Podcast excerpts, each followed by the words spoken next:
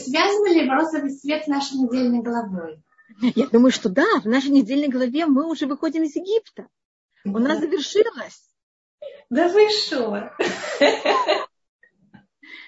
Фараон нам дает разрешение, он нас даже выгоняет нас. А это связано как-то с нами сегодняшними сегодня? Это значит, что мы все в какой-то мере, у нас есть потенциал выйти откуда-то? Да, да. В какой-то мере, и как это происходит? Значит, у нас считается, что, как раз я думала как раз об этом сегодня утром, а, мы считаем, что время стоит на своем месте, а мы гуляем по времени. Нам кажется, что мы стоим на одном месте, а время вокруг нас двигается. А в иудаизме считается, что это немножко наоборот. Понимаете, как это? Мы э, гуляем, а, а время в этом мире, э, и время имеет свои какие-то остановки. Значит, у нас вот это время, это, эта неделя у нас называется Шубави, может быть, мы говорили об этом. Это особое время создания еврейского народа, и это считается время, когда э, каждый год, когда мы доходим до этого, этих недельных глав, это время, когда мы э, создаем заново еврейский народ, и в какой-то мере э, у нас оформление своего суверени, я не знаю, как это точно сказать на русском. Суверенитета. Да. Для того, что вот мы отдельный народ, и мы так в какой-то мере, первым делом для того, чтобы вообще а, выйти на свободу, вы должны понять, что вы есть. Перед тем, как вы есть, вы ниоткуда не можете выйти, потому что просто вас, вы не понимаете, кто вы и как вы, вы с кем связаны, с кем не связаны. Так сначала у нас есть вот это определение, что кто мы и как мы, и именно в нашей неделе главе мы уже выходим. Мы уже создаемся. И это у нас происходит каждый год. И у нас это обычно происходит неделю, в месяц Шват. Я думаю, что Арванит Лерна будет об этом много говорить. А у нас рассматривается, в этом году я не знаю, ли это так, но я говорю теоретически, я что происходит, что это время, когда это у нас еще немножко начинается февраль, значит, у нас есть, я, я думаю, что во всем мире плюс-минус, как природа, естественно, э, она в какой-то мере, как она проявляется. Это у нас в это было начало года, мы в какой-то мере, у нас начинается новый круг, новый этап времени. И потом у нас первое время этого этапа времени, это мы набираем силы. Если, скажем, это ребенок, это понятие, когда он формируется. И у него там есть все органы создаются. И это то, что у нас происходит вот до а, Тубишвата. По мнению а, э, Шамая, это до Бейт Шамая, это в какой-то мере до первого дня Швата, что это было у нас а, в начале этой недели, а по Бейт Шамай это будет 15 Швата, что будет еще немножко. И вот мы набрали какой-то силы. Мы сейчас, как будто большинство периода дождей должно быть до этого времени.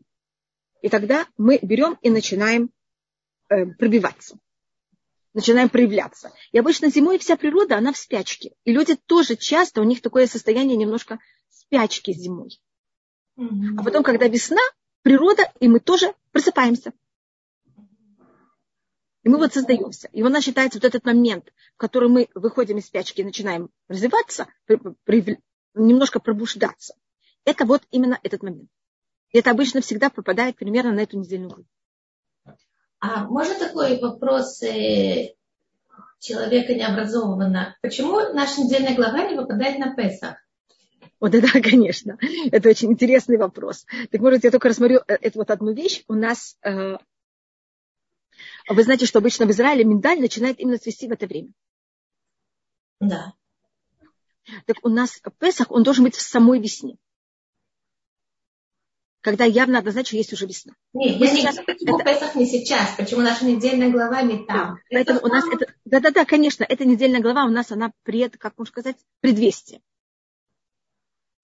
У нас, когда описывается а, о том, что мы берем и выходим из Египта, это у нас пред, предвестие, так можно сказать на русском, для того, чтобы мы в какой-то мере смогли взять это сначала, может быть, я рассмотрю, как это.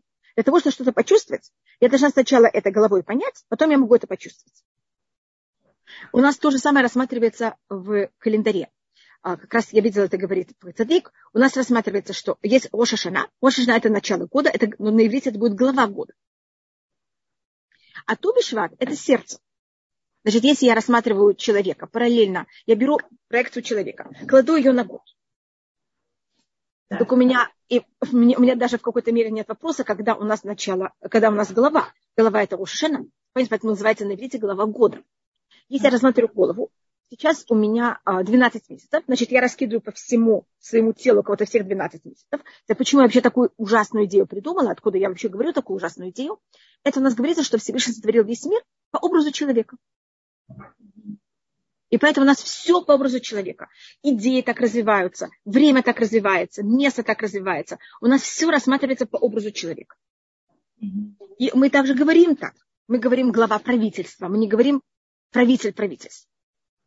Мы говорим именно головой. Мы говорим, у него золотое сердце. Почему вы говорите о сердце? Почему вы не говорите, что у него он добрый человек? Мы все время говорим золотые руки.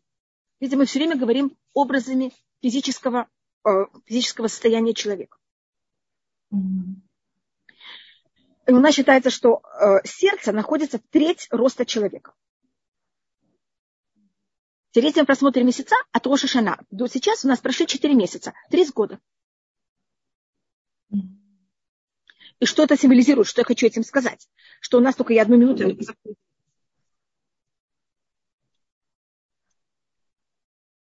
Просто дверь открылась, я думаю, что она потом будет стучать, это будет мне очень приятно. Я извиняюсь. Значит, у нас сначала любую вещь мы должны понять, потом у нас есть период, может быть, это не точное правильное слово, но я это так называю инкубацией. Понятно, что я это беру в себе, я это продумываю, понимаю, и тогда это доходит до моего сердца, и тогда это уже часть меня. Это то же самое. У нас сейчас это время, значит, у нас было так. С Рошишана до этого времени был период инкубации. И сейчас мы начинаем немножко уже расти, и кого-то проявлять это наружу. Значит, корни уже набрали воду, э, набрали питание, сейчас они могут расти. У нас примерно еще немножко начнет в Израиле цвести первое растение, первое дерево, что-то дали. Это говорит о том, что Песах приходит на желудок, или я что-то путаю? Нет, нет, нет. И поэтому сейчас мы в этой недельной главы, мы сейчас следующий этап, мы сейчас набираем вот это понятие выхода евреев из Египта, а это уже у нас будет в сердце. А потом мы идти, и, и на что приходится Песах, на какой орган? Um, у нас Песах считается нога. Если вы... Снова, это зависит, как это рассматривать. Но глобально можно рассмотреть, что это желудок. Поэтому идем отцу.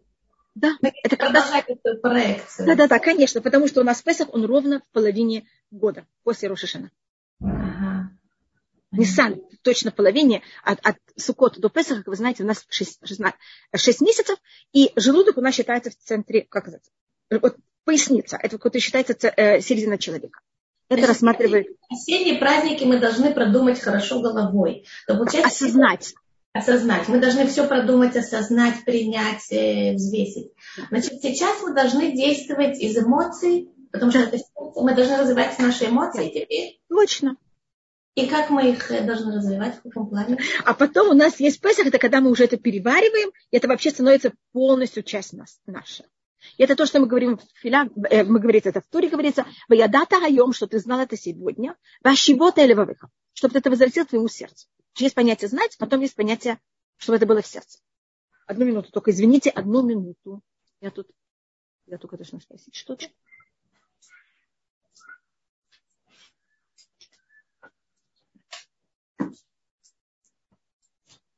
У меня все, а, я не чего я должна спросить. Я только извиняюсь, у меня были вопросы. Шалом, э, подруги. Имя, извините, что не скромно, но мне хочется кричать от счастья на... Ой, кто это приехал? Таня, Мазальто. У нас есть кто-то, кто взял и приехал в Израиль. Мазальто, Мазальто вам, Таня. Мазальто, Мазальто. О, Илана говорит нам, что в Цвате уже медаль начала цвести. У нас кого-то в Израиле есть особая наша как можно сказать, наш эм, от, отчет, и в Израиле всегда природа, она реагирует на еврейский календарь. Даже если из-за чего-то еврейский календарь немножко сдвигается, понимаете, как у нас сейчас шват, все, значит, э, медаль должен, должна уже начать Большое спасибо, что мне это рассказываете. Я очень рада. Спасибо большое. А, значит, и что, и как мы занимаемся эмоциями? Эмоции мы занимаемся тем, что мы а, пользуемся наружными объектами. Значит, если я хочу взять и повлиять на мои чувства, я должна пользоваться наружными какими-то, эм, как можно сказать, это то, что мы делаем тоже в Песах. В Песах это единственный раз, когда мы должны чувствовать, как будто мы вышли из Египта. Мы должны войти в состояние какое-то эмоциональное. И для этого это, не, это, конечно, важно также размышлять об этом, но надо делать какие-то вещи. Это мы едим что-то, мы сидим как-то. Значит, если вы хотите повлиять на ваши эмоции, а, пользуйтесь хущим, я не знаю, как это называется, это чувствами обоняния. Органы чувств? Органы чувств, да. Угу. Вот будьте более связаны с землей, потому что есть голова, есть земля, земля это вот чувство. И есть понятие, есть чувство, а сердце, оно находится между обоими. И что это значит с практической точки зрения? Скажем, если вы эм, хотите что-то почувствовать, если вы хотите почувствовать радость, включите радостную музыку, чтобы у вас были яркие цвета, оденьте на себя очень радостные цвета, чтобы был свет яркий. Эм, понятно, как это, там, движение более немножко резкие. Делать вещи немножко быстрее. А если вы, наоборот, хотите войти в другое состояние, все наоборот. Включайте медленную музыку, одевайте спокойные цвета и тихо-тихо двигаетесь по комнате. И даже если у вас была неописуемая радость, она немного, и такая энергия, она немножко станет, понимаете, как, или она будет вам очень мешать, вы почувствуете, что просто так не можете себя вести. Ага.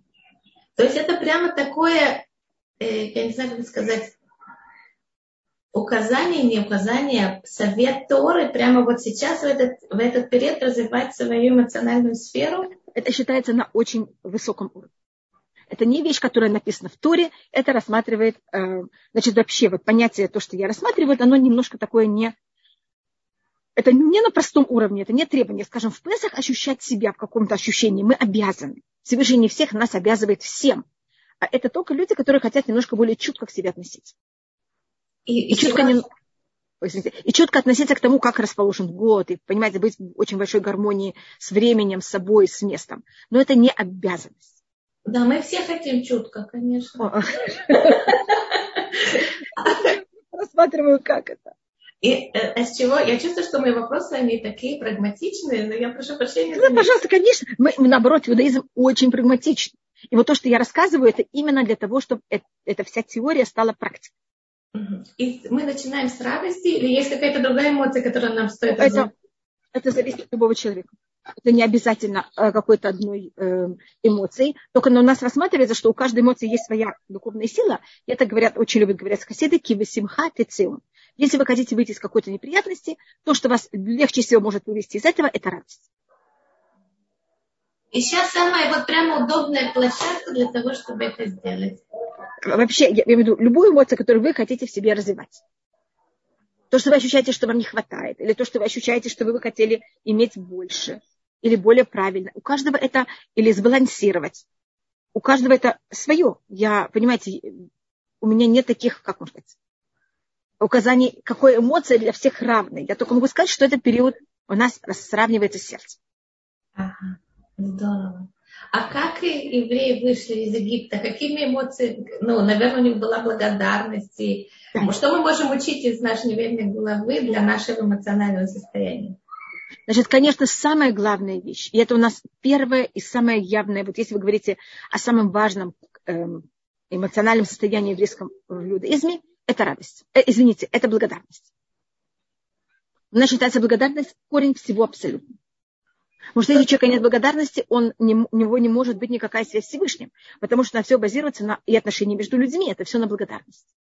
Mm-hmm. Если это отсутствует, мы как будто все, мы не можем с этим человеком контактировать. Mm-hmm. Поэтому мы, одно из объяснений, почему это рассказывается нам все время о выходе из Египта, чудеса, которые там были, Всевышний говорит, видите, что я вам сделал? Будьте мне благодарны. Это отношения наши с родителями, отношения в семье, Люди, у которых нет благодарности, им очень сложно в семье. Может быть, им очень хорошо с чужими людьми, но вы понимаете, что с чужими людьми невозможно построить отношения. Это все, все в какой-то мере чужое. А когда мы хотим более близкие отношения, это все рассматривается на благодарность. Значит, благодарность – это самая возвышенная эмоция, а потом? Это первое. Это у нас даже, можно сказать, как, как можно сказать, базисное. А, это самое Начальное. Самое базисное. Это начальное. Без благодарности мы ничего не можем. И чем человек считается более благодарным, тем в какой-то мере он считается у нас более, понимаете, у него более правильно, все остальное у него в какой-то мере немножко более правильно. И если мы говорим о самой высокой, значит, благодарность начала, и эта, эта проекция благодарности, она идет как будто по всему. Тогда у него есть э, самая высокая вещь, это рассмотреть Рамбан как раз в конце нашей недельной главе, это э, брать и восхвалять. Восхваление.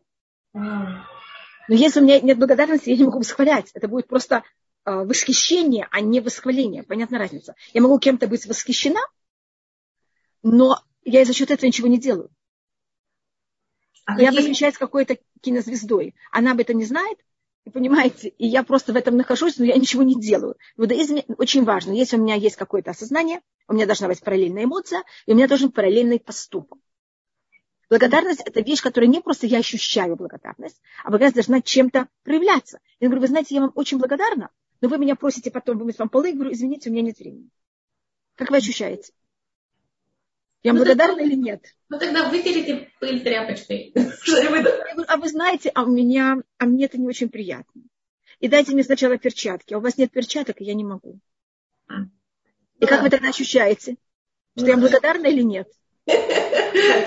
Вы понимаете, это благодарность на словах. Она не имеет ничего под собой. Когда я говорю, что я благодарна, это от меня что-то требует. Я поняла. А какая, из какой ступками после благодарности? Ну, как благодарности, восхваления есть какая-то, есть еще что-то? А вот, смотрите, благодарность, она проявляет в человеке, вырабатывает. И почему нам очень тяжело быть благодарными? И мы не очень хотим, а почему это так сложно? Потому что это от нас требует зависимость. Если я благодарна вам, я от вас зависю, а я должна вам подчиняться. Извините, что я говорю такие некрасивые слова. Это от меня требует быть скромной, потому что, вы знаете, я не сама могу все, что я хочу, а я зависит от того, что вы мне сделали. И я, извините, мне никто не нужен, я все могу сама. А если я благодарна, значит, я не могла все сама. И поэтому на иврите слово «туда» – это «спасибо», оно имеет в свете обе стороны. Потому что «туда» – это также признать. Значит, я, на русском даже говорят, я вам очень признатель. Потому что когда человек благодарен, он честный. Потому что он признается. Я не хочу признаваться в каких-то слабостях, а когда я благодарна, я признаю свои слабости. Так если я, значит, это у меня вырабатывает признаваться в слабостях, быть честно собой. Я просто показываю, какой комплекс эмоций есть в человеке, которому благодарен. Поэтому я рассматриваю благодарность как очень, как базисную вещь, потому что от нее вытекает теоретически, мы считаем, почти все эмоции. Так получается, благодарность это также иметь в себе какой-то ресурс, какой-то резерв, чтобы у них было достаточно внутреннего пространства впитать в себя и слабость, и неумение, и зависимость от других, и все, что вы перечислили. То есть это должна быть благодарность, и рядом с ним какой-то еще рецептор, который может это все вкоренять. Поэтому я говорю, что благодарность это базисная эмоция, которая, если человек ее имеет, и он ее развивает, он технически имеет все качества.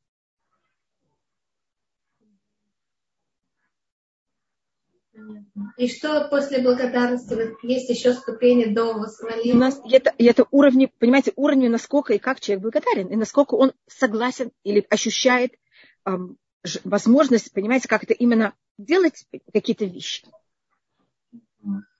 И кроме благодарности у человека должны быть также не только ощущение обязанности, потому что вы мне сделали, я вам обязан, а я это ощущение обязанности ненавижу. Да, как на иврите говорят, асир туда, я просто да. скован благодарностью. Да. Вот э, благодарю, я скован благодарностью. Да? А это понятие, что наоборот, человек должен быть рад. Я, у меня есть вот это, значит, добавочная вещь, это вот это понятие радости и желания. Он мне сделал, я сейчас ему просто так рада дать. То есть человек выходит из состояния принимающего в состояние отдающего. Да.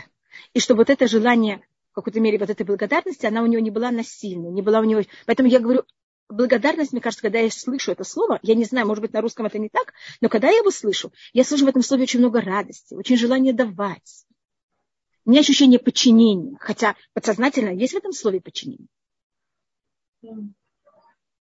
Я чувствую в этом большую гармонию с собой и с миром. Когда я слышу. Это какое-то объединение меня с миром. Да, конечно. А что еще мы... А, простите. Да, не, пожалуйста. И потом не просто благодарить, не, не просто быть благодарным, а еще вот, видите, это даже тот же самый корень, это благодарить и восхвалять. А, леудот. Да, легудот. Так на иврите легудот это признаваться, и легудот это благодарить. Угу. И это а у нас считается весь иудаизм. И вы знаете, как называется еврей на иврите? Иудин, наверное. А это корень чего? Ну да, а почему восхвалять это самое высокое? Восхвалять это только всего лишь словами, это не действиями. Но мы имеем в виду, когда я это уже и действиями, и словами, уже кого-то выше, чем просто. Понимаете, как это? благодарность это какое-то на одном уровне, восхваление это еще кого-то выше. Значит, если видите на иврите Егуди и слово туда. Может быть, я покажу как. Я только подчеркну корни. Видите? Окей. Далее. Значит, только это может быть немножко сложно на иврите понять, но я, может быть, вы знаете, что на иврите юд, он превращается в каких-то ситуациях в вав. Вы знаете, что туда корень его это эм, ходая. Это признавать. И вы знаете, как называется, значит, у нас рассматривается Иуди, это слово Иуда, а Иуда так назвала Леа своего сына, потому что она сказала, пам уде это шем. Сейчас я буду брать и благодарна буду Всевышнему. Это очень похоже на имя Всевышнего, если мы дали да, конечно, конечно. И если вы хотите, я могу показать еще такую хитрость. Это очень интересно. Хотим хитрость, да. Правда мы хотим хитрость?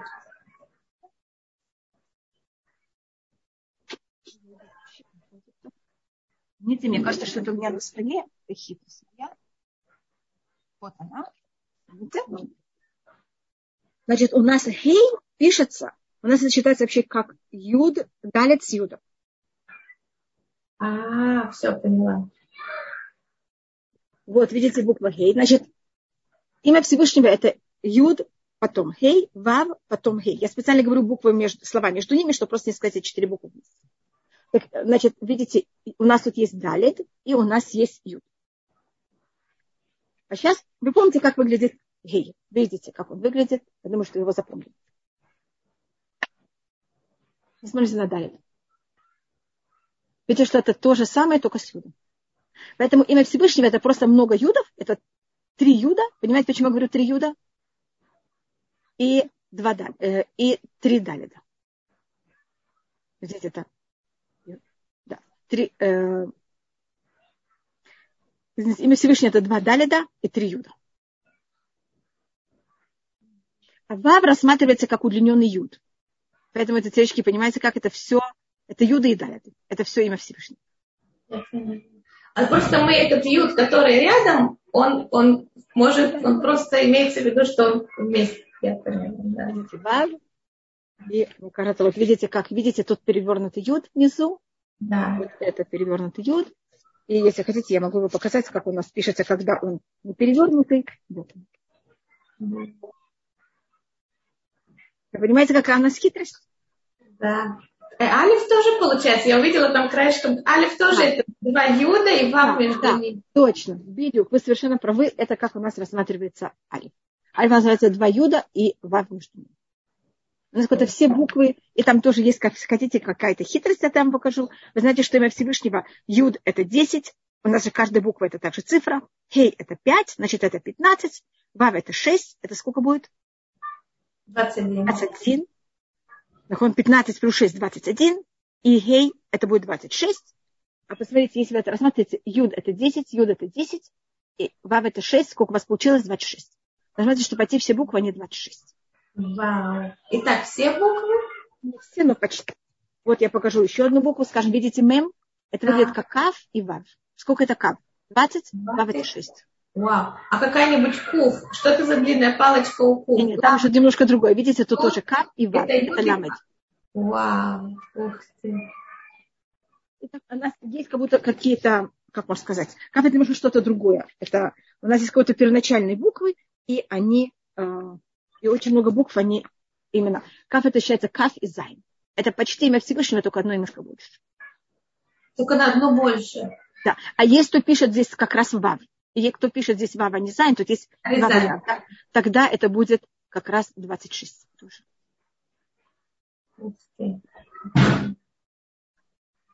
Я не знаю, вы любите, извините, что я так на одной ноге попробовала какую-то большую философию рассмотреть, не, не объясняя все корни, но у нас о буквах это целая такая у нас наука.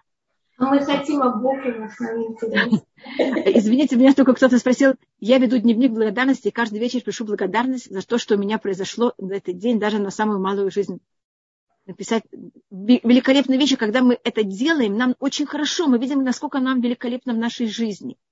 И um, считается, что то, что нам Всевышний дал, это считает так Кузары Рабиуда Леви, что Всевышний, может быть, я уже говорила об этом, что Всевышний, э, у нас Более точно, мудрецы нам сказали, что перед тем, как мы что-то имеем удовольствие от этого мира, мы должны благодарить Всевышнего. Это что мы сами почувствовали благодарность. Потому что я часто я иду, есть запах. Я даже не ощущаю, что есть запах. А потом же надо за него еще благодарить. Это вообще выше моих возможностей. А по еврейскому закону, если я иду, есть растения, которые от него есть запах. Я должна сказать на это благословение. Есть плодоносные деревья, которые цветут. Я должна это говорить благословение. Это меня заставляет остановиться и понять, насколько мне в этом мире хорошо. Потому что мы настолько бежим и настолько заняты всякими вещами, что у нас даже нет времени ощущать, насколько нам великолепно. Может быть, это еще надо понять, что насколько я бегу, а на Всевышний тут поставил эту вазу или это растение и сказал остановись. Как бы тут есть двусторонняя связь. Не то, что он тут случайно стоял, и я пробежала случайно мимо него, а есть это. Как бы это, это же... Находится, Всевышний это все дает. Только просто хочу ли это видеть, я только хочу видеть то, что у меня нет, и не иметь удовольствия того, что у меня есть. Что такое бежать? Бежать значит, то, что где я нахожусь, я недовольна, мне нужно туда, и там я буду довольна. Но понимаете, когда я прибегу туда, я там тоже окажусь, окажусь довольна, и буду бежать куда-то в другое место. Мы все время убегаем от всего. А понять это быть доволен всем, что есть в этом мире. И ощущать это, воспринимать это все. Вот я очень рада, Таня, что вы рассказали нам, что вы в Израиле, и как вы довольны этому. Потому что если он находится в Израиле, вообще даже не ощущает, что они в Израиле. Всевышний нам бывает подсказывает, нам часто только это ощущение, насколько нам хорошо, мы чувствуем, когда кому-то плохо. Поэтому, если кто-то оказался или остался в каком-то месте, где не очень хорошо, сейчас те, кто в другом месте, ощущают, как им хорошо, что они здесь, а не там. Но правильно ощущать просто, что мы счастливы без сравнения с кем-то другим. Но это нам немножко сложно. Мы дышим, мы, мы можем пользоваться руками, ногами, глазами, поэтому у нас есть утреннее благословение. Скажем, вы встали утром, вы открыли глаза, вы, у вас было что одеть. Это понятно. Если этого нет, это ужасно. Если это есть, это просто норма. Зачем за это говорить спасибо? Мы слишком далеко ушли из детства. Так вот, мы хотим остаться детьми. И просто всем восхищаться. И вот наша недельная глава, это пишет Рамбан. Что вы говорите? Зачерствели в своей взрослости. Так вот, видите, мы сейчас рождаемся, мы сейчас выходим из Египта, такие младенцы. Такие чистенькие, Конечно. Вот сейчас мы только открыли глаз. Мы только родились. Ведь это десятая казнь, есть в этом даже такая, в нашей недельной главе есть три последние казни, есть такая символика, что когда начались казни, мы же были в Египте, мы были, конечно, мы были отдельный народ, но мы даже не ощущали, что мы отдельный народ. Мы считаемся всегда, что мы были как младенец в утробе животного даже. Это считается как в утробе матери, потому что мы не можем назвать а, Египет мать, она называется тоже, но она нас питала, и мы питались ей. Поэтому она называется как животное, а мы внутри человек в утробе животного. Но еще этот младенец даже не понимает, что он человек. Он считает, что вообще-то непонятно что, и он какую-то часть даже чуть ли этого животного. И в течение этих 10 казней мы формируемся. Как вы знаете, каждая казнь была месяц, а последняя казнь была мгновение. Поэтому вместе взяты это будет 9 месяцев. И это 9 месяцев нашего формирования в Египте. И вот сейчас в нашей недельной главе мы, это 10 месяц, мы выходим. И, конечно, когда происходят роды, это схватки очень неприятные, и они очень, опа- очень неприятные матери. Египет страдает. И нам тоже сложно, потому что мне кажется, ребенок, когда ему немножко сложно или тяжело, он автоматически, даже мы взрослые, берем и э, ложимся в форме э, уба, как это называется? Э, Надеюсь, да, вот мы ложимся зародыш, в то же самое. Зародыш. Зародыш. Мы берем и ложимся в то же самое. Вы знаете, как это? Человек так складывается, естественно. А, так у нас тоже будут такие моменты, когда мы будем говорить, о, мы хотим возвратиться в Египет, и этим, конечно, это противоположность благодарности полная. Да. Она считается, это пишет Рамбан как раз в нашей недельной главе, что цель всего создания мира, всего, что Всевышний нам делает, это чтобы мы благодарили Всевышнего. И мне кажется, когда человек, у него есть это ощущение благодарности и восхваления всего, что есть, ему так хорошо. У него все есть. И эта цель, Всевышний хочет, чтобы нам было хорошо. А если мы смотрим на мир, нам все недостаточно, и все нехорошо, нам плохо. Хотя у нас может быть все. Может, я дам пример. Моя мама, когда а, у меня, это кажется вообще уже мир, который, может быть, кто-то решит, что даже чуть ли не было, но мой папа сидел в тюрьме в 53 году. Моя мама осталась с двумя маленькими детьми, моей сестре было 4 годика, тогда уже было ей 6, моему брату было 4 года. Вы понимаете, как женщина с двумя маленькими детьми в детский сад невозможно отдать, ей приходится одной работать, э, никаких родителей нет рядом, чтобы ей помогать, и мой папа в тюрьме. И также она теперь почти единственная женщина в городе, которая соблюдает закон. И когда мама нам рассказывала это уже очень описуемо тяжелом времени ее жизни, она говорила, какое счастье, что ваш папа в это время был в тюрьме. Может, она понимала, что это были годы репрессий, это годы дела врачей. И если папа был бы на свободе, она нам всегда говорила, папа мог бы не остаться жив. А так он был хотя бы в тюрьме, понимаете, как и он остался жив. Поэтому вы во всем можете видеть ужас, во всем можете видеть руку Всевышнего и его э, милость. И это ваш выбор. Я просто показываю, как можно в самые даже ужасные моменты жизни видеть милость Всевышнего. И можно в самые великолепные моменты нашей жизни видеть только наоборот. Это наш выбор. Иногда мне кажется, что у нас как будто не хватает этого органа благодарности, как будто он сформировался. Я думаю, что для этого человеку надо первым делом, это моя мама всегда говорила, надо высыпаться и надо есть завтра.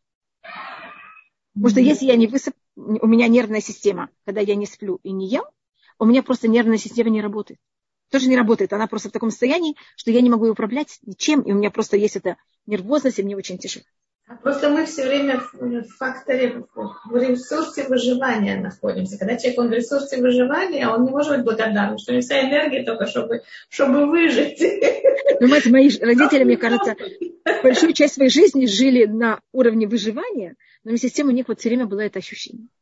То есть вы говорите, есть выживание, есть выживание. Да. да. А что мы можем выучить еще из нашей недельной главы в плане эмоциональной поддержки? Значит, это рассматривает Раван, но это очень такая сложная. Значит, в нашей недельной главе происходят, и потом у нас это будет в следующей, самые величайшие чудеса, которые были в мире. Это вот последние три казни, которые считаются самые, э, ну, самые ужасные, как будто это говорится, что когда было э, наказание первенцев, э, говорится, ваварты берец я пройду по стране Египта, אני ולא מלאך, я и не ангел, они ולא сараб, я и не серафим, они ולא ашалиях, я и не посланник. Вот это было явно только рука Всевышнего. Вообще без какой-то понятия какого-то посредника. Посредника я говорю в кавычках, что Всевышний вот не, не, не скрывался ничем. Это была совершенно открытая вещь. А следующий у нас будет переход Красного моря. Это считается две пик, пики эм, таких неестественных чудес совершенно и потом мана небесная в следующей неделе у нас будет падать. Понимаете, как это вот, вот пики самых неестественных вещей, которые Всевышний показал, что он и только он правит всем миром. И пишет на это, и это, конечно, нам открывает нам глаза, мы видим такие, когда мы видим такую вещь, это нам дает какое-то ощущение такого вау. И, эм, а правильно это, что мы видели от этих величайших чудес, которых мы о них рассказываем, и Всевышний не будет нам делать такие величайшие чудеса, выходящие из закона природы каждый раз, а видеть в любой вещи, которая происходит в нашей жизни, как вы говорили, руку Всевышнего. И тогда у нас есть вот эта неописуемая связь с ним, и это ощущение благодарности. Мы бежим, и вдруг есть роза, от которой приятный запах. Кто ее поставил в это место? Это то, что вы сказали. И видеть всюду вот это сопровождение Всевышнего самого. Это как такой самый у нас крайний пример. Это когда продают Иосифа в рабство. Что-то, мне кажется, для Иосифа самый ужасный момент его жизни. Это, самый, это наше начало нашего, когда мы сходим в Египет. Понимаете, это вот, если мы сейчас выходим из Египта, первый момент, когда мы сходим в Египет, как это все начинается с продажи Иосифа в рабство. Его папа отсылает к братьям. Почему его папа отослал? Он тоже хотел, чтобы его продали или убили. Я просто говорю, что думает Иосиф. Понимаете, какие ужасные мысли? Что такое ужасное он натворил? Его братья, которые праведники, хотят его убить и продали его в Египет, в Египет. Продали его в рабство. Парень 17 лет, который до этого был любимец отца, вдруг оказывается рабом. Что с ним будет? Куда он идет? Что будет в его будущем? Это же ужасный момент. Что Всевышний со мной сделал? Почему он меня так бросил?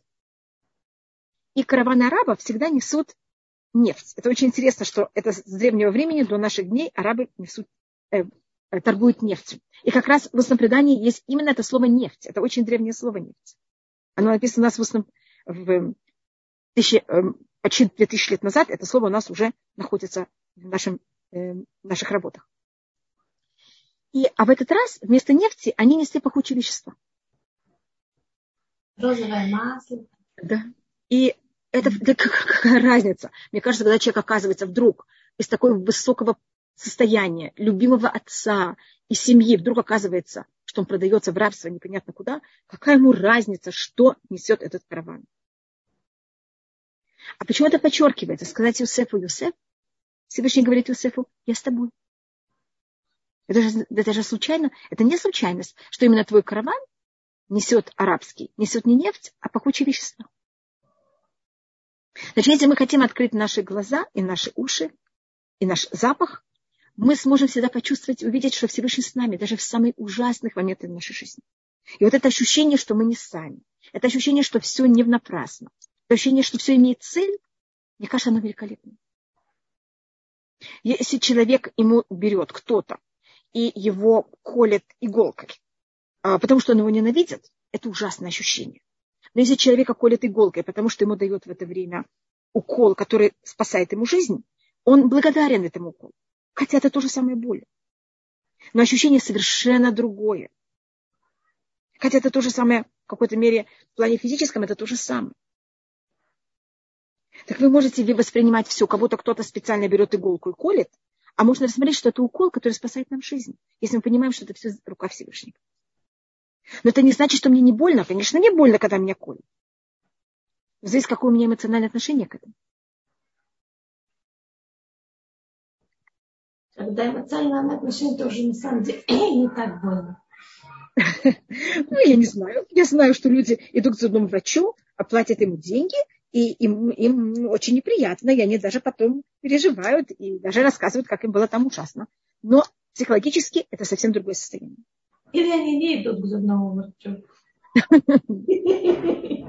У нас есть вопросы, Бачем. Я почему-то не вижу ни одного вопроса. Может, что-то закрыто. Да, мне говорит, что чат не совсем включен. О, как быть, э, Рахель меня спрашивает, как быть тем, когда есть ощущение, что такие вещи вообще не должны происходить, что это неправильно, не да-да, конечно, так я поэтому привела вот этот пример с Юсефом. Мне кажется, это просто крайний пример нечестности что как такая вещь вообще могла произойти. Это кажется, ну просто, ну вообще, выходящие все логики и как Всевышний правит мир. Поэтому это всегда у нас рассматривается как вот самый тяжелый момент э, и вот самая такое, как будто бы нелогичная вещь, которая происходит в истории. Конечно, у нас такое есть, это очень тяжелое испытание, конечно.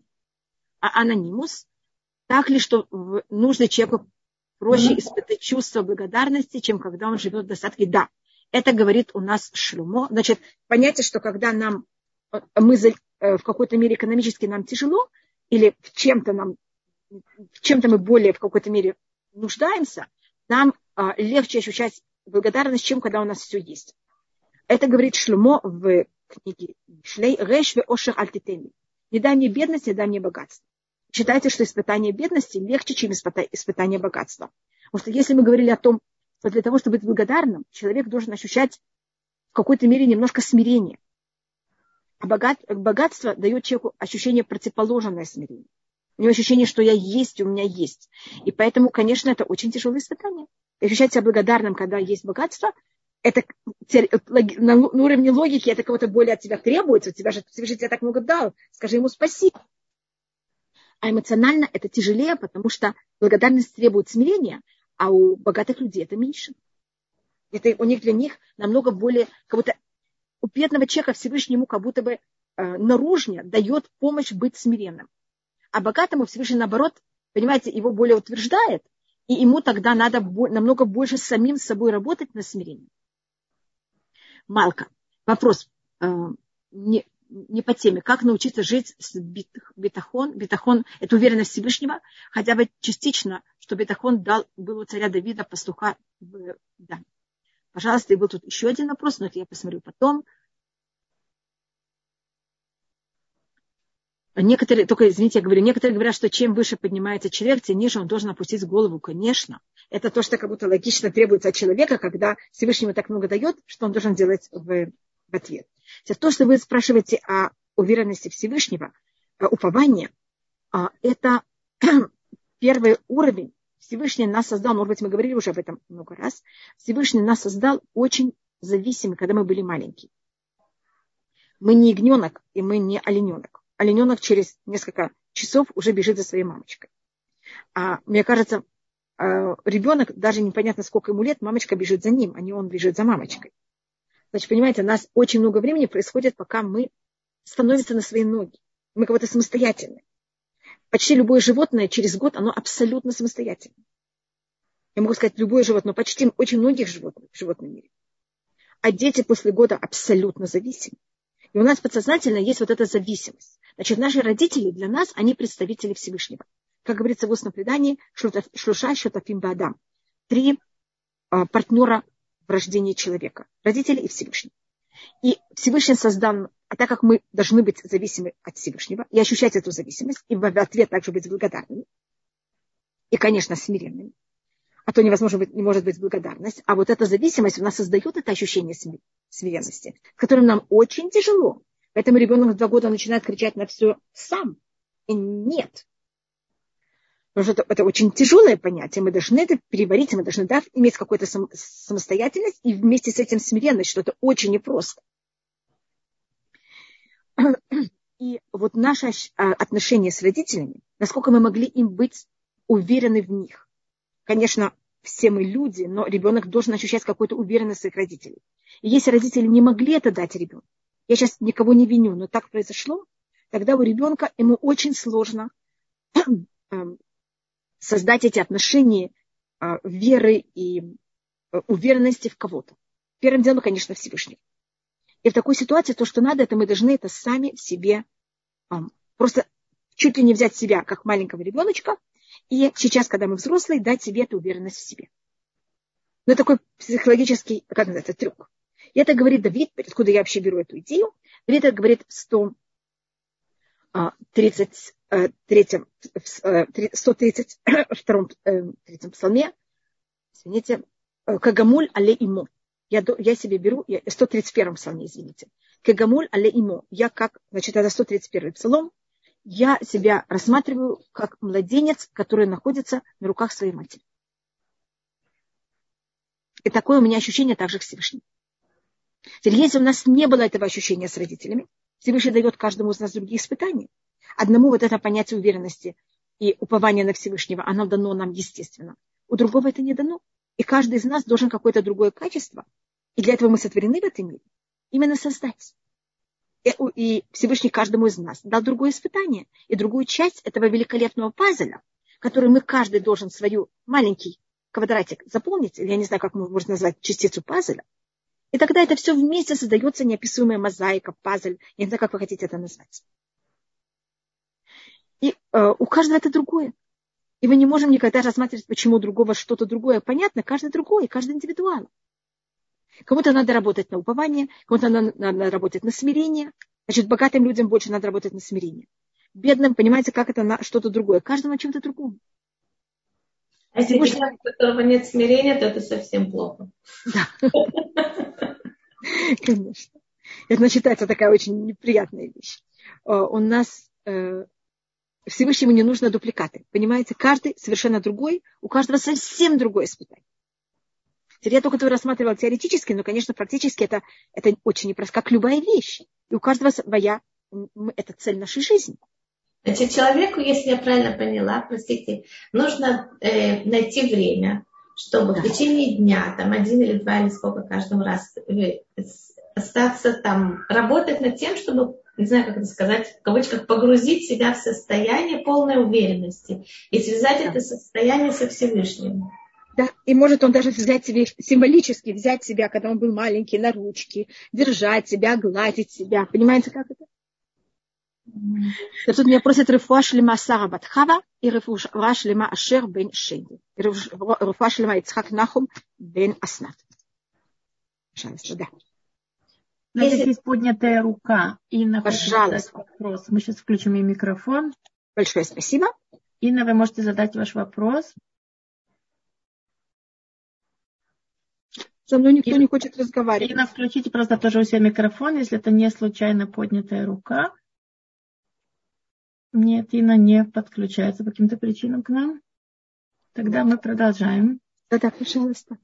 Баниха, вы сказали, что сейчас цветет миндаль. Да, миндаль да. иврите шакет. Даже если по-русски это уже не миндалевидные глаза, да? да. А слово шакет, это, наверное, слово шакад, это значит Охой. усердствовал. Как это связано глаза и усердствовал, это что сейчас цветет миндаль? А у нас, у нас э, шакет не связан с глазами. А, нет? Нет. А с чем же с сердцем он связан? Пожалуйста, возьмите урок для Рифа Шлема Хана Бацан у нас э, глаза, они у нас символизируются источником. Потому что на иврите айн – это глаз, и айн маян – это источник. А с чем же ассоциируется миндаль, который сейчас цветет? Миндаль это ассоциируется с тем, что что-то, что мы делаем очень быстро. Быстро? Да. И рефуа шлема розалия бат саразеля. Лишкод это значит быть усердным. А когда мы над чем-то усердны, мы как будто это быстро делаем. Кишакета не альдварила суто. Это быстрость. Ментально символизируется несколькими вещами. Это ощущается быстрость, и это, пожалуйста, и как вы знаете, когда э, палка Агарона, там целый рассказ, когда и как, она вложена в, э, в мешкан, а у нее взяли и выросли на нее грузди миндаля. Это понятие быстроты и усердности когда Всевышний что-то решает, это происходит очень быстро. Или человек решает что-то, происходит очень быстро. Это значит, человек, который хочет работать над качеством быстроты, ему надо есть миндаль? И усерд, усердности. Понимаете, как это? Да. Ему надо есть миндаль? Это у нас, да, это у нас тоже счита, рассматривается миндаль. Ведь иудаизм в каждом месте, поэтому миндаль на какое-то первое, которое цветет. А что, знаю, самый, это... самый такой быстрый? Да, да точно. Ага. Это вот символика у нас миндаль. Понятно. А вещи имеет... не было во времена Танаха? Извините, Руфашелем Алихам Ефим Бенгеня. А у нас были цитрусы. Но у нас цитрусы, которые символизируются в Танах, которые есть, это этрог. И все. Да. Цитрус это у нас, э, э, как можно сказать, представитель цитрусов, это у нас этрог. У нас есть каждой семье какой-то представитель в Танахе. И все, и не было ничего. Сейчас же такое ровное Конечно, да. Может быть, были еще, просто они называются да, они называются цитрусы какого-то глобального. И я могу сказать, какая символика цитрусов. Это символика дерева. Это в какой-то мере одно из вариантов того, что был Эцада. То была это понятие, когда эм, в дереве все имеет, если мы сейчас говорим, мы немножко перед Тубишватом, все имеет, эм, любая часть дерева имеет возможность э, вкуса или запаха. Как вы знаете, тетрусы, их листики, они очень пахучие. У них и их клепа, как из кожура, она там есть масло, эфировое масло, и даже еще больше эм, насыщенности, вкуса и запаха, даже больше, чем в самом плоду, в сам плод. Это символика э, этрога, что у него как будто бы, у него есть кожура, но эта кожура, она как будто еще в какой-то мере более насыщенная, чем все остальное, чем сам плод. Она продолжение плода. Да. И не только даже его, даже листики сами. Вы когда-то брали листики цитрус, их мяли, и от них есть очень приятный запах. Это, говорит, скажем, это, пожалуйста. Скажем, если вы берете миндаль, там точно наоборот. У миндаля у листиков нет никакого вкуса и никакого запаха. А скорлупа, она вообще несъедобная. Поэтому у нас каждый плод имеет какую-то символику. У нас плоды, которые есть в Танахе, она, они какого-то представители каких-то символик. А ты говорит о том, что сердце, которое символизирует и трог, он, оно должно быть распространяться на всего человека? Яков бен Бруня.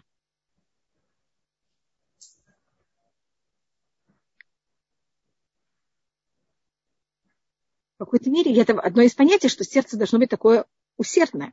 Если мы что-то решили, мы должны это делать.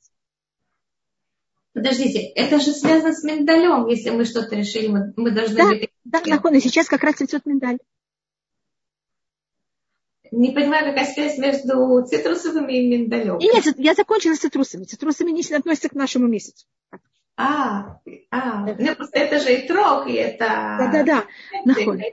Конечно, мы тоже, конечно, у нас есть связь с цитрогами совсем, но особенно это у нас связь с миндалем. Рефа шлема Риэль бен Вуд, конечно, и из листьев выживают эфирное масло, пятигрень из цветов небольших из кожуры. небольшое из кожуры, из кожуры. Я не поняла, что вы пишете. Это, это подтверждение тому, что вы сказали, что все дерево. Да. да, да. Спасибо. Масла и... Да, да. Да. Есть тут две, была тоже Екатерина э, из Москвы была и Анна Гулько, две поднятые. А, извините меня, а в Ханука чем ассоциируется? Спасибо, Шабат Шалом, дорогая, большое спасибо. У нас Ханука считается а, конец а, периода, значит, у нас от Рошашана до Хануки, это считается еще период, когда мы а, очень открыты на воспринятие. И поэтому я просто говорю, поэтому, скажем, хасиды считают, что до Хануки еще можно изменить решение года. Аминь. Спросили меня, какая символика Хануки. А Это Ханука у нас какой-то мере она считает, что она заканчивает. Она как будто у нас заканчивает понятие ос- осени, начинает понятие зимы. А есть плод, который относится к Хануке? Или это пончик? Я думаю, что глобально это масли, маслины. А, маслины. Даже масло. Ну да, да, да, конечно, пожалуйста. А маслины это символика чего-то, что первым делом это масло, но того, что масло это у нас считается, может быть, мы говорили, это считается элита. Потому что масло всегда выше всего, оно всплывает, и, как вы знаете, и царей, и священников мазали маслом. Но маслины сами очень горькие, их так невозможно есть, их надо для того, чтобы было масло, надо выжимать. Значит, если вы хотите быть аристократией, это непросто. Надо немножко страдать. Есть э, правила поведения, есть этикет, вы должны отвечать за всех, есть ограничения. У любой вещи есть свои плюсы, у любой вещи есть свои минусы. Что вы говорите? Вы не можете есть мороженое на улице. Конечно, сидеть на полу где-то. Пожалуйста, я видела руки поднятые. Да, есть поднятая рука. Анна Гулько хочет задать Пожалуйста. вопрос. Мы включаем Пожалуйста. микрофон. Да. Доброе утро, спасибо большое. Э, замечательное обсуждение. Пожалуйста, спасибо очень только... интересно, очень важно. Да. Анна, спасибо большое. Только да. одну минуту я хотела сказать большое спасибо Рине, которая скажет, что Ариэле тоже цветет медаль. Большое спасибо. Пожалуйста, Анна, извините, что я вас перебила. Э, спасибо вам. Э, смотрите, Пожалуйста. у меня, не знаю, вопрос по теме или нет, но вот такой до нахождения правильного баланса если у человека такая ситуация, что он должен очень много э, помогать и заботиться о других, а, и в то же время у нас у каждого есть моральные как бы императива э, заботиться о собственном здоровье. То есть есть ли какие-то общие рекомендации, как, насколько Конечно. человек может себя как бы вот эм, э, предоставлять другим и помогать и заботиться, и в то же время как вот есть какой-то, как найти человеку баланс правильный. Да чтобы он не, не, не сошел на нет и в то же время помог да. достаточно. Конечно, Анна, это очень, поймите, первым делом это очень индивидуально. Потому что у каждого человека ресурс его возможностей, а он другой. Есть людям, которым надо пять часов в день быть только самим собой, чтобы остаться как-то в балансе. Есть человек, которому достаточно пять минут быть самим собой, ему уже достаточно. Есть люди интроверты, есть люди, э, люди экстраверты. Экстравертам, наоборот, они набирают силы, когда они с людьми, а интроверты, наоборот, им тяжело, когда они с людьми, им надо какое-то время восстановления для себя. Поэтому первым делом человек должен понять, кто он такой, и понимаете, с каких, где он набирает себе силы. Вы понимаете, что это. И, это, эм, и человек не имеет права перейти какие-то грани. Это у нас называется хаеха кудмим. Твоя жизнь, она раньше. Это очень известный раска- э, пример, который говорит Раби Акива, когда два человека идут в пустыне, и у них есть только одна фляжка воды. Может быть, вы слышали об этом, Анна? Да, спасибо. Да. И поэтому это очень сложная вещь, очень индивидуальный. Надо посоветоваться с кем-то. И, конечно, это также зависит, насколько эта ситуация острая, если это длинный период. И еще одна вещь, которую надо уметь, это просить помощь. Мы Понятно, сейчас не да. в пустыне, и если мы ощущаем, что это нам очень сложно, просить помощь вокруг. Есть люди, и они могут помочь. Для этого есть мы все вместе. Мы стадо, мы не можем выжить сами по себе, нам нужна помощь других. Хорошо, спасибо. спасибо. Пожалуйста. И берите спасибо. себе время, это обязательно. Потом вы не можете помогать, потому что вы просто, понимаете, выдыхаетесь. Да, совершенно верно, да, правильно. Спасибо. Это просто не надо. И надо брать какое-то время для того, чтобы взять себя и, как называется, дополнить, чтобы потом могли давать дальше время. Всевышний не случайно нам дал нужду спать и ночь. Ночью теоретически сейчас есть освещение, что-то очень мешает людям. Но глобально, когда нет освещения, люди автоматически не могли ничего делать. Им приходилось спать. Мы сейчас взяли, придумали электричество, открыли электричество, но это нам тоже очень мешает. Видите, любая вещь помогает человечеству, любая вещь мешает человечеству. Да, нужно научиться помогать себе тоже. Да, спасибо. Да, конечно, обязательно. И меня Спасибо. спрашивает тут, э, пожалуйста, конечно, спрашивает Эстер, даже если, э, если тот, кто от тебя зависит, это твой ребенок, то, то, конечно, потому что если вы э, не дадите себе время быть, э, в какой-то мере быть собой, вы не будете нужна ребенку, потому что вы не сможете помочь ребенку. Поэтому для того, чтобы давать, нам нужно сначала набирать себе силы. А если я не сплю, и, я, и ребенок, и я не ем, и я только занимаюсь ребенком, я потом просто я, не, я должна так много сил тратить на то, чтобы не нервы, не, быть не нервной. Понимаете, это надо, надо э, быть, иметь этот баланс. Извините, Бог Тов не просит. Рифуаш лема мани батхая. А, что стало с евреями, оставшиеся в Египте, ассимилировались или что стало с ними во время казни темноты? По преданию, они все погибли во время казни темноты. В первые три дня казни темноты. А, Пожалуйста, есть еще, только я не хочу закончить. Да, у нас еще есть две поднятые руки. Екатерина, Пожалуйста. я включаю вам микрофон. Екатерина, вы можете да, говорить? Да, Екатерина, пожалуйста. Пожалуйста. Спасибо, спасибо огромное за чудесный урок. Просто спасибо вам. Раз даже доходит Спасибо. до того, что вопрос, который у меня были, уже озвучен. Вот Анна его озвучила, один из вопросов. Спасибо огромное, что вы ответили. Вы знаете, немножко уже ушли от этой темы, но в смысле уже вы про другое стали рассказывать. Но все-таки вопрос, ну, наверное, как-то хотя бы в общих чертах. Наверное, вопрос очень глобальный. А как же все-таки вот узнать, как вот вы сказали, по поводу того, над чем основным нужно работать человеку? То есть, наверное, это очень глобально, но, может быть, как-то наметить да, хотя бы. Да, значит, первое, я могу сказать о себе. Да-да, пожалуйста, конечно. Я могу сказать о себе. А, я не знаю, у нас в доме а, мои родители были очень развитые люди, и они с нами об этом говорили с очень маленького возраста. И я могу сказать, что когда мне было 13 лет, 15 лет, я очень много об этом думала. Теперь смотрите, мы, а, у меня мама была физик, папа математик. Я думаю, что у меня тоже есть склонность к математике, у нас есть какой-то у меня есть склонность к точным наукам. Может быть, вы видите, когда я отвечаю, мне должно быть все очень так, понимаете, разложено вот, э, у меня такой анализ. Я не гуманитарий. да. Я не гуманитарий. Мне кажется, вы сразу это можете увидеть. И я относилась сама к себе как к математической задаче. Вы знаете, что в математической задаче есть данные. И никакое данное не может быть лишним. И надо всеми данными пользоваться. И вот я пробовала взять себя, там, в 13 лет, анализировать, насколько я могла, конечно, как ребенок, и понять, какие у меня качества, какие у меня склонности, какие у меня данные, и как я думаю, что я должна этим пользоваться. И вот я, начиная с 13 лет, это пробую рассмотреть. Теперь я могу сказать, что очень часто я заблуждалась полностью. Я решала, что я А, когда я была совершенно Б. И мне кажется, это естественно, мы люди, мы... И это понятно. И мы учимся на своих ошибках.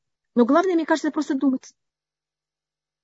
И если вы можете советоваться, понимать, какой, понимаете, кто вы такая. Первым делом вы должны разобраться, кто вы такая, а потом на базе этого можно понять, по вашим данным, что от вас Всевышний хочет. Вот, скажем, я дам маленький пример. Я родилась в Советском Союзе, я родилась в Ташкенте, я приехала в Израиль, я религиозный, религиозная девочка, я учусь в школе, я знаю русскую литературу. Мне она в Израиле вообще никак не нужна, только может мешает, когда я учусь в религиозной школе. А вы видите, через какое-то время мой русский нужен. Я просто привожу это как пример, который мне тогда казалось, когда я была маленькой, что это никогда никому не будет нужно, а только мне мешает, что я вот этим чем-то совсем другая, чем все вокруг. Понятно. Хорошо, я поняла. Пожалуйста. Вопрос больше даже Пожалуйста. для ребенка. Да, я тоже спасибо большое. Спасибо. Спрашиваю. Спасибо. Да. спасибо. Пожалуйста. Пожалуйста. Большое. Еще Рут тоже хочет задать нам вопрос. Рут, пожалуйста, вы можете говорить. Извините, пока только она говорит, я говорю Гале. Большое спасибо, Галя, вам также. И вы что-то спрашиваете, и я уже никак не могу. Я только пробовала прочитать, у меня все заело. Я извиняюсь, я, вы знаете, я специально сразу отвечаю всем, а, и я потом у меня все заедает, и я не могу вы понимаете, как это потом это видеть. И поэтому я всегда стараюсь всем ответить сразу, потому что потом я ничего не могу видеть. Я вижу, что Рут не может подключиться, но я могу озвучить вопрос. Пожалуйста, спасибо. Пожалуйста, повторите Мидраш о приоритете спасения в пустыне. Большое спасибо. Значит, там рассматривается о том, это очень тяжелый случай, если два человека идут в пустыне, и у них одна фляжка воды, и эта фляжка, она обоих. И понятно, что если оба выпьют каждой половину этой фляжки, никто не дойдет до... Эм, никто не спасется. А если один выпьет всю фляжку, они явно, этот один, он будет спасен. Это говорит закон, если это общая фляжка, они должны ее поделить наполовину, никто не может жить за счет другого. Но если эта фляжка принадлежит одному человеку, он не имеет права ее дать другому. Он должен ее выпить, и что будет, то будет. Это только я хотела ответить на то, что если у меня есть какие-то ресурсы сил, и если я понимаю, что я это полностью, понимаете, потрачу на другого, но это же мои силы, я потом никому не смогу помочь. И, и я просто как будто бы, понимаете, я трачу то, что мне Всевышний дал. Но вот эта грань, когда помогать, как, это очень индивидуально. И я очень советую, так как мы люди, и мы а, можем, а, особенно потому что мы хотим помочь, или наоборот, мы можем немножко себя перестраховать, очень, или наоборот, недостаточно ощущать наши грани, очень важно поговорить с кем-то и посоветоваться. А меня спрашивает э, Рахель, ведь вдруг сейчас у меня все начало да, показываться, а египтяне не погибли во время тьмы, только евреи, да.